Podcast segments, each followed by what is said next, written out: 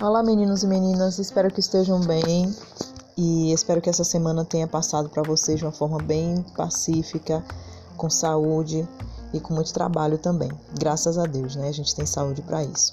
Hoje a gente vai falar sobre as cultivares de mamona. Semana passada a gente falou sobre a cultura, sobre a especificidade fisiológica, os estádios fenológicos, a dificuldade de se estabelecer ou se caracterizar os estádios fenológicos, principalmente pelo fato de que a mamona ela tem ela se confunde, né? É, é, o período vegetativo com o período reprodutivo e ficando difícil estabelecer um período exato para cada estágio fenológico da, dessa cultura, dessa espécie. Né?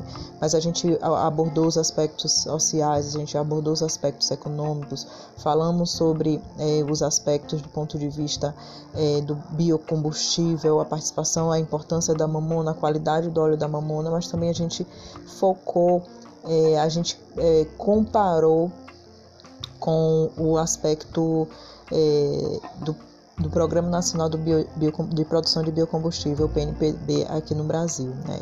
A, a esperança, a perspectiva do ponto de vista do governo dos agricultores é a realidade que a gente vive hoje com relação a essa cultura e com todos os aspectos sociais que a gente tem vivido nos últimos anos. Hoje a gente vai falar de alguns cultivares. Né? É, é, existe uma infinidade de cultivares é, lançadas, por, lançadas por várias empresas, lançadas por vários institutos de pesquisa, é, relembrando que a cultura da mamona especificamente ela apresenta uma certa tolerância seca. A gente viu que o, que o sistema radicular da mamona ela, ele é bem profundo, pode chegar até 6 metros. Então, de 3 a 6 metros, né, no máximo 6 metros. É, é, já, já ouvimos e já lemos trabalhos científicos de que o sistema radicular chega a 8 metros, mas a média de 3 a 6 metros, o que é, torna essa cultura, essa espécie, ela tolerante à seca porque ela consegue é, alcançar profundidades que outras culturas não conseguem. Então, dessa forma, ela é uma boa alternativa para o cultivo em diversas regiões do país. Vimos que a faixa de temperatura para obtenção de produções economicamente viáveis era na média de 20 a 30 graus. Vimos que existem cultivares lançados recentemente que essa, essa temperatura ideal, essa faixa de temperatura já ultrapassa os 30 graus centígrados mas o ótimo é em torno de 30 graus, o que é ideal não só para a mamona, para todas as culturas que a gente normalmente observa em cultivos comerciais. Agora, as, as temperaturas superiores a 40 graus, quando é, alcança essa temperatura em alguns momentos aqui no nosso ano agrícola na, na região semiárido, se coincidir com o período de florescimento ocorre o abortamento das flores, né? Então ocorre aí, a gente viu que é uma, uma planta monóica, ocorre a reversão sexual das flores femininas e masculinas, ocorre redução substancial do teor de óleo das sementes, então é, todo, é, ocorre toda uma alteração fisiológica não só na cultura da mamona, mas também em outras culturas. Então a temperatura, temperaturas superiores a 40, 40 graus centígrados são realmente um problema fisiológico, do ponto de vista fisiológico, porque resulta em má produtividade atividade. Essa cultura da, da mamona ela se desenvolve bem em vários tipos de solo. A gente viu que é uma planta que é exigente em, fertilidade, é exigente em fertilidade porque é uma produtora de grãos, é uma planta que não tem um ciclo tão longo, não é uma planta perene. Ela exige nutrientes para produção, boa produtividade, boa produção de grãos, certo? Então, é, mesmo assim, ela se produz bem, é, ou ela produz bem em vários tipos de solo. A gente, eu falo para vocês sempre que eu é, quem puder sempre dar uma olhada em volta das suas casas ou em volta dos terrenos que existem aí na, na, nas suas cidades ou em torno das suas casas, vocês podem observar que sempre tem uma planta de mamona. Né? Ela sempre, sempre você olhando para o lado, você vai encontrar uma planta de mamona nova ou velha, você vai ver semente de mamona espalhada, porque é uma planta que se adapta a várias situações, a vários tipos de solos. Exceto aqueles solos que têm uma textura muito argilosa, né? Porque aí já vai é, favorecer aí a, a, a drenagem deficiente, então vai favorecer aí também a, a aparição de fungos e é, vai afetar o, o aspecto fisiológico dessa cultura. A gente sabe que, que difícil é, foi, foi difícil e é muito difícil a gente encontrar trabalhos científicos falando das fases fenológicas da cultura, mas a gente viu que a gente que divide né, essas fases fenológicas em quatro.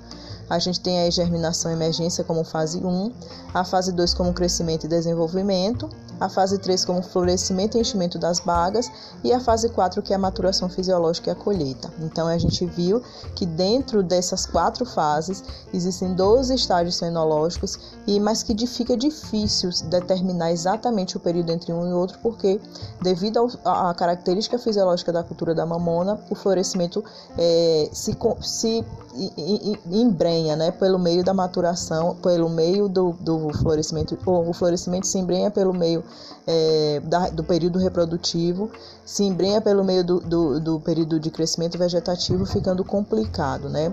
Muitas vezes numa mesma baga você tem sementes que já estão maduras e sementes que ainda estão iniciando o período de florescimento, então que fica difícil, muito difícil determinar o, a, a, o período certo de cada estágio.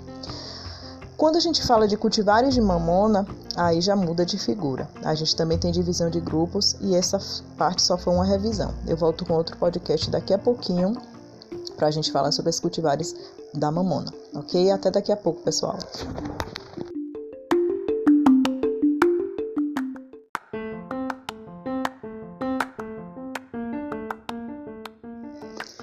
Olá, meninos e meninas, espero que estejam bem e espero que essa semana tenha passado para vocês de uma forma bem pacífica, com saúde e com muito trabalho também. Graças a Deus, né? A gente tem saúde para isso. Hoje a gente vai falar sobre as cultivares de mamona. Semana passada a gente falou sobre a cultura, sobre a especificidade fisiológica, os estádios fenológicos, a dificuldade de se estabelecer ou se caracterizar os estádios fenológicos, principalmente pelo fato de que a mamona ela tem ela se confunde, né?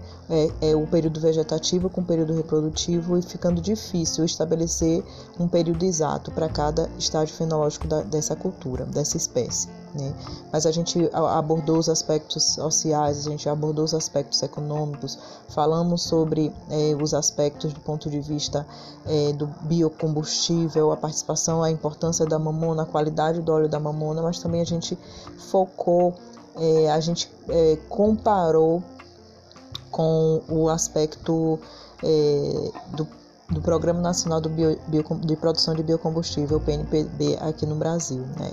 A, a esperança, a perspectiva do ponto de vista do governo dos agricultores e a realidade que a gente vive hoje com relação a essa cultura e com todos os aspectos sociais que a gente tem vivido nos últimos anos.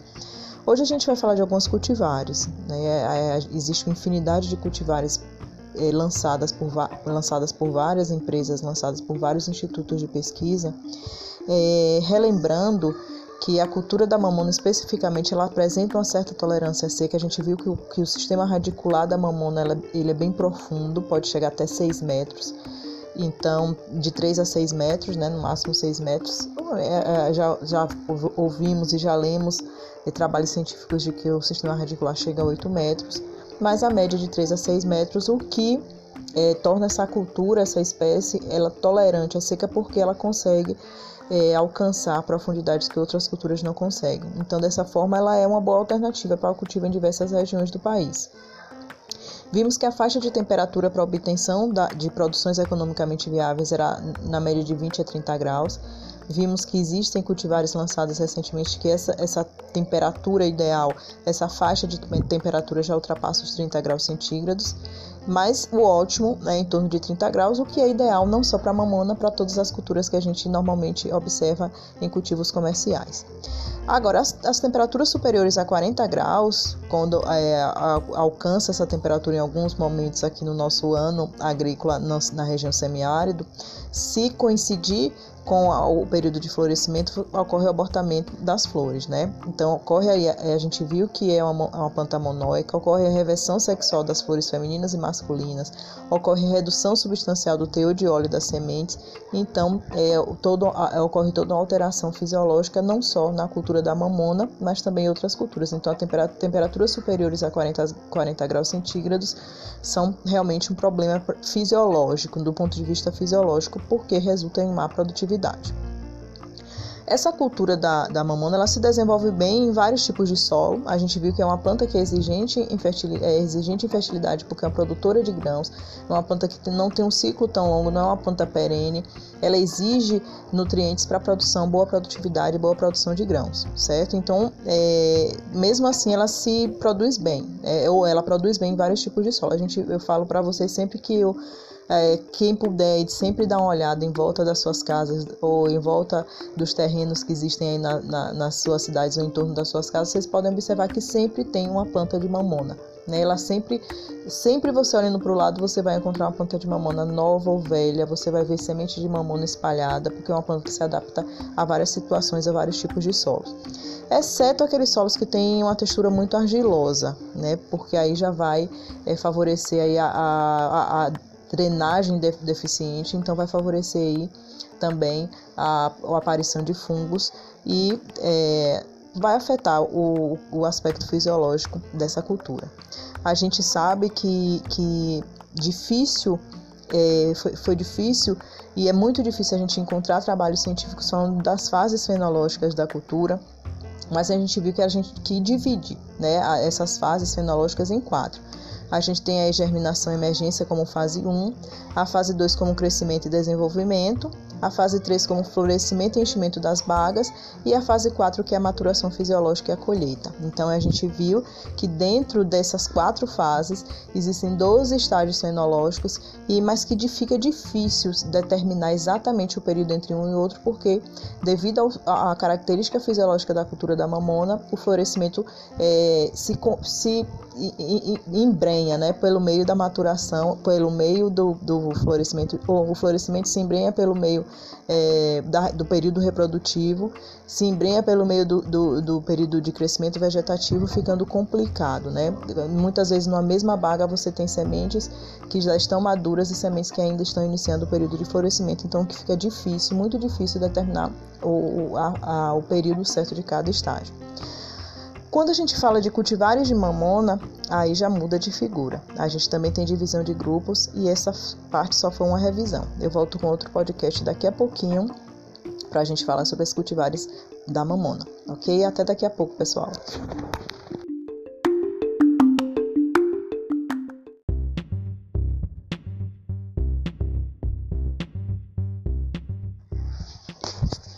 Bem, pessoal, a gente falou da cultura propriamente dita no outro podcast, só para dar uma revisada para a gente se situar sobre as fases fenológicas né, do, da cultura da mamona, para a gente entender bem que existem quatro fases, desde a germinação até a maturação fisiológica e a colheita.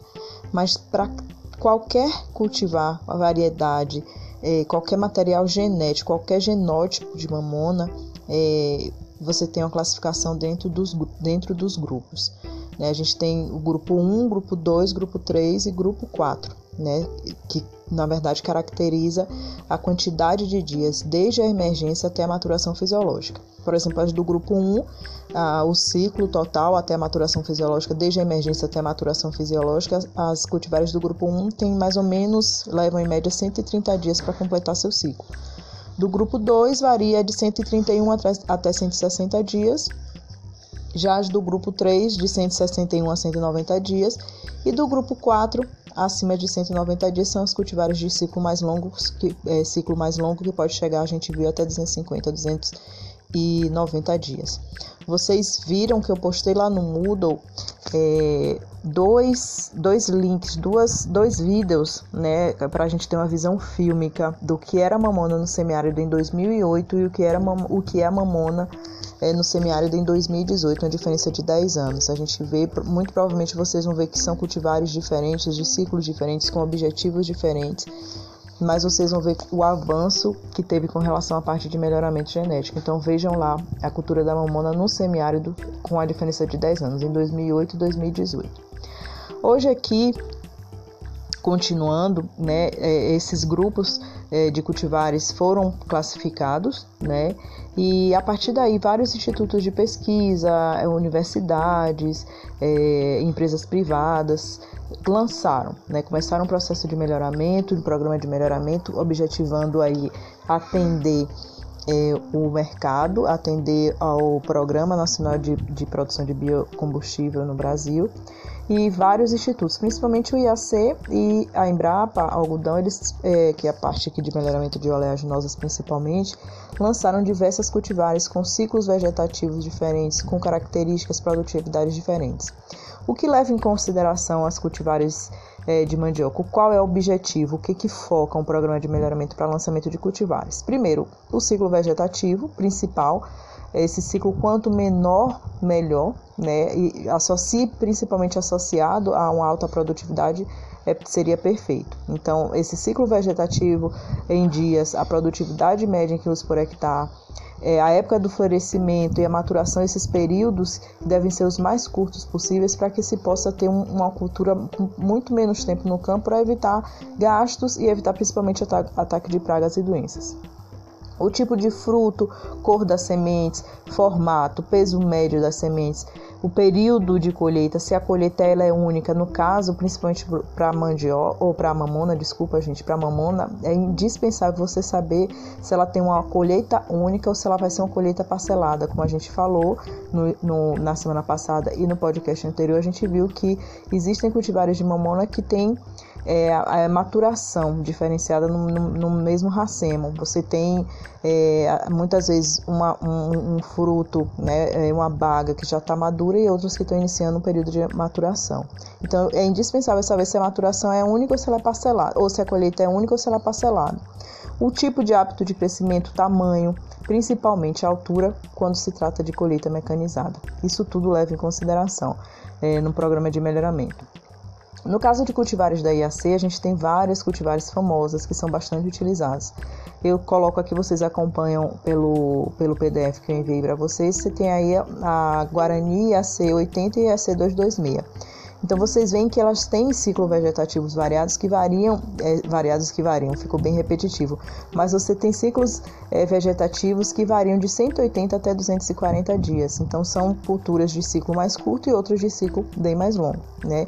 Se a gente for agrupar ah, elas naquela classificação do, dos grupos, né, é, as classificações, a classificação das cultivares, a gente teria aí uma cultivar a Guarani e a IAC 226 no grupo 3, né? E a IAC 80 no grupo 4. Isso aí é, é importante porque a gente vai ver mais para frente no, no zoneamento agroclimático, onde é que é ideal se plantar essa, essas cultivares, por exemplo.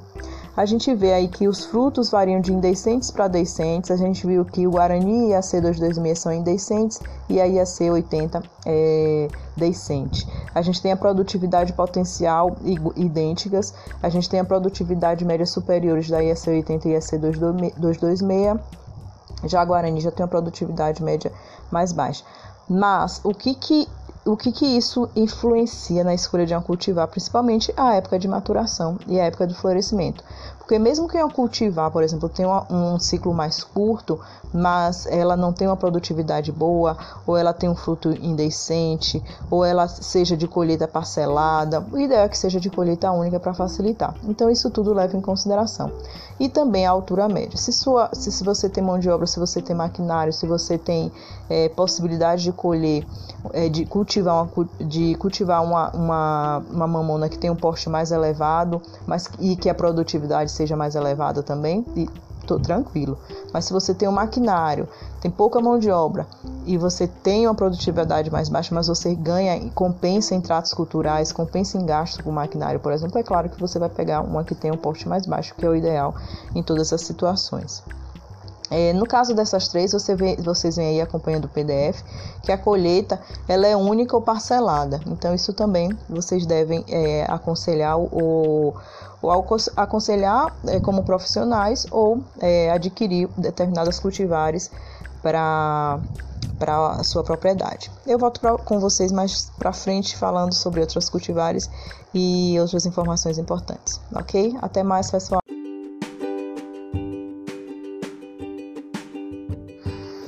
No podcast anterior, pessoal, a gente viu sobre a classificação das cultivares nos quatro grupos, dependendo do, da do número de dias entre, desde a emergência até a maturação fisiológica e vimos o papel do IAC, né, os cultivares do IAC, o papel do IAC né, nesse, no lançamento de cultivares com ciclos diferentes, tipos de colheitas diferentes. É o Instituto Agronômico de Campinas, inclusive coloquei lá no Moodle para vocês um link com todas as cultivares do Instituto Agronômico de Campinas que vocês podem visualizar com relação principalmente à produtividade, o ciclo e se é adaptada aqui à nossa região ou não, certo? Dando continuidade aí, a gente fala também sobre a Embrapa, que tem um papel decisivo sobre o lançamento de cultivares, principalmente para a nossa região semiárida.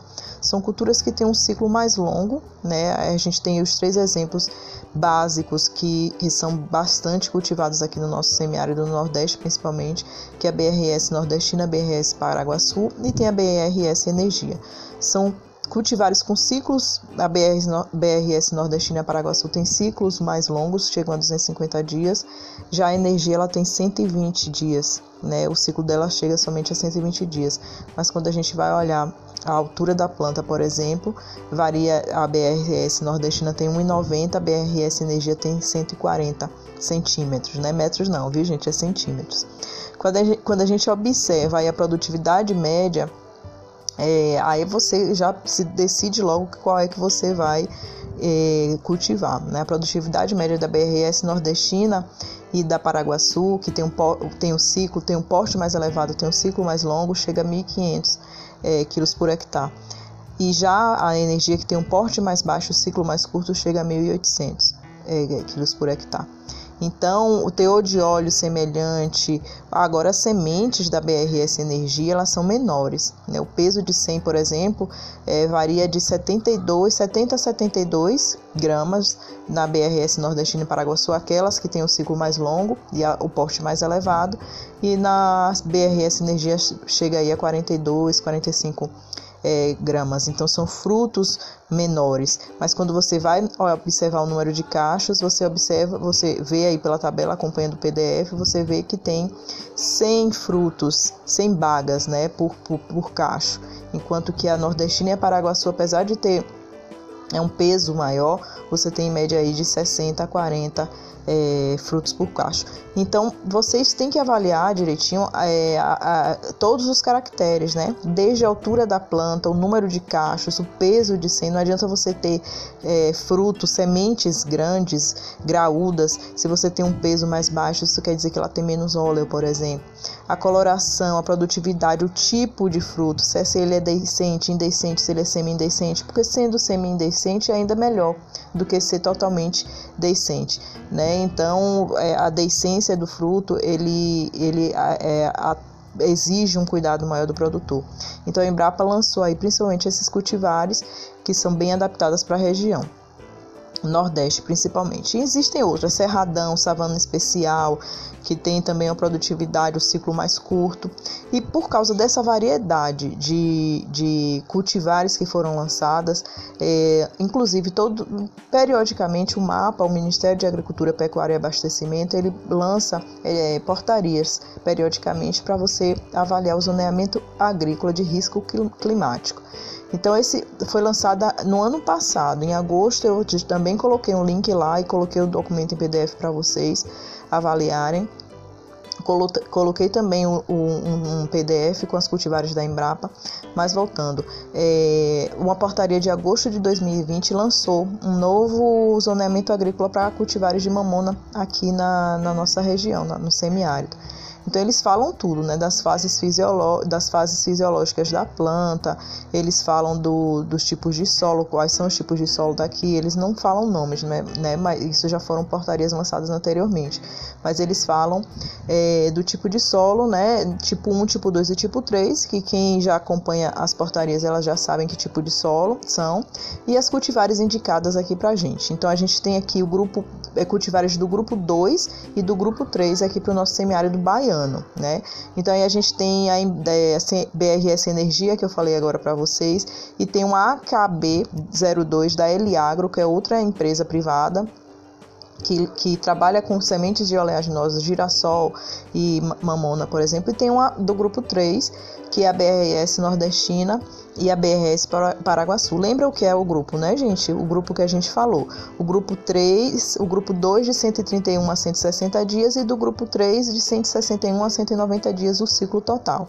Então a gente tem aí dois grupos com cultivares de dois grupos que foram é, indicadas pelo Ministério da Agricultura, Pecuária e Abastecimento para aqui para nossa é, para o nosso semiárido. Então a gente tem aí desde a Baíra de A a Z as cidades. Aí começa aqui a Baíra, a Baré, América Dourada, Andaraí, Araci, então tem tudo, Bonito, Boquira, tudo, Caculé, Caém, então tem todas as cidades. Então nessa tabela é, que vocês vão observar e vocês podem acompanhar junto com o podcast, vocês vão ver, né? Tem os tipos de solo, solo 1, solo 2, solo 3 e a porcentagem de risco. Então o mapa ele sempre avalia a porcentagem de 20 até 40% de risco. E o período em que é, é o ideal para se realizar essa semeadura. Por exemplo, lá para. Vamos você pegar aqui aleatoriamente, né? É, vou pegar aqui. Vou, vou parar aqui de repente, ó, Caetité. Caetité ele precisa é, fazer a semeadura, ele tem o tipo de solo 1, 2 e 3. Nesses tipos de solo, eles, é, eles colocam aqui é, a, o quando semear com a possibilidade de risco de 20%, 30% e 40%. A Bahia aqui chega de 1 a 33%, é, 1 até 33%, se você se for avaliar o risco de 40%. Então, eles, o, você já tem um zoneamento específico para a cultura da mamona, específico para aqui para o semiárido baiano, que isso deve ser levado em consideração. Agora, o que, que se baseia essa informação? É, é, a partir do momento que os obtentores, os mantenedores dessas cultivares, elas, eles informam né, em que quadro essas cultivares estão, em que grupo elas estão, e aí o mapa ele se baseia nas características eco e agrofisiológicas dessa, dessa, dessas cultivares e indicam essas cultivares para determinadas regiões. Então, gente, essa é a aula de hoje. Eu espero que tenham apreciado o entendimento com relação às cultivares de mamona. E a gente se vê na próxima. Abraço, ótima semana para vocês. Se cuidem, por favor. Bom feriado.